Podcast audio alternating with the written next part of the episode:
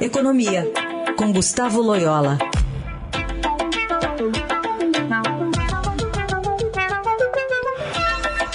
Oi, Loyola, bom dia. Bom dia. Bom, a gente está numa confusão, né, por conta dessa guerra na Ucrânia, a partir dessa ofensiva russa.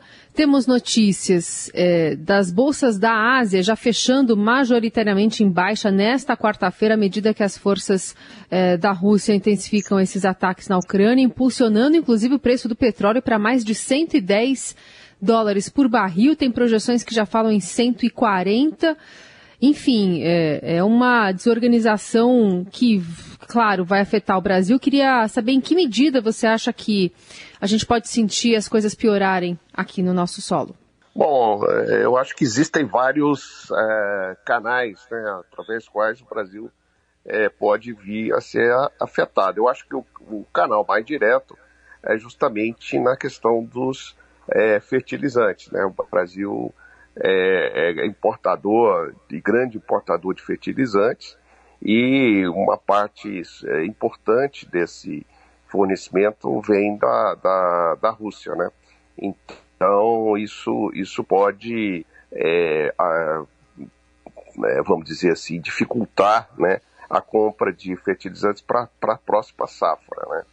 É, sem contar que, evidentemente, isso eles vão é, encarecer, né, por causa da alta é, do generalizado do preço das commodities. Né? É, então, esse, eu acho que esse é um efeito é, muito perverso.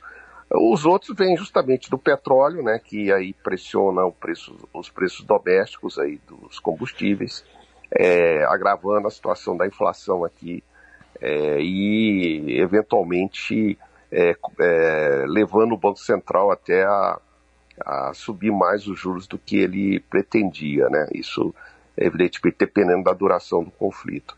O aumento da aversão ao risco global também é outro canal é, pelo qual a economia brasileira é afetada, né? Porque é, os investidores se tornam mais cautelosos e tal. Isso normalmente é, prejudica as economias emergentes.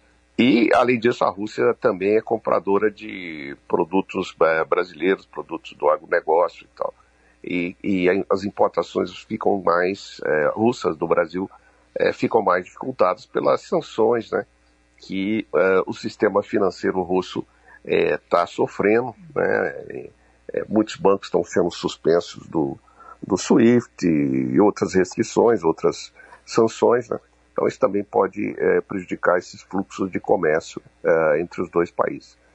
E evidentemente a economia global vai crescer menos, né? principalmente a Europa.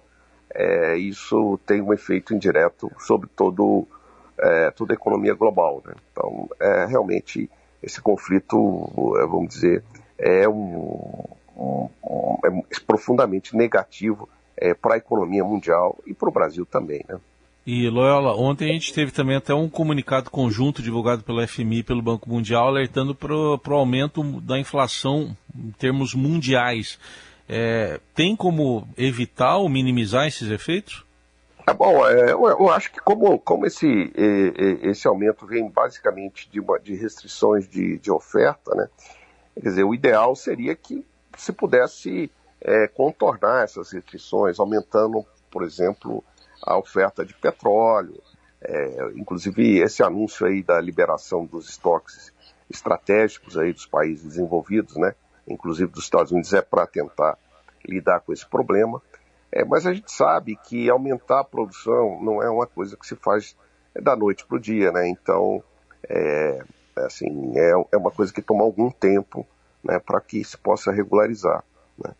E os bancos centrais, eles ficam numa situação um pouco mais complicada, porque se de um lado a inflação é, é, se agrava, de outro é, as condições de crescimento econômico também pioram. Né? Então, é, aumentar ainda mais os juros para segurar a demanda é, vai representar um, um golpe né, adicional sobre é, o crescimento. Então, o dilema aumenta né, para os bancos centrais. Né? É, mas não tem, não tem mágica, né? É, são esses instrumentos para controlar a demanda ou uh, medidas para aumentar a oferta desses produtos que estão, cujos preços estão mais pressionados é, pelo conflito. Né?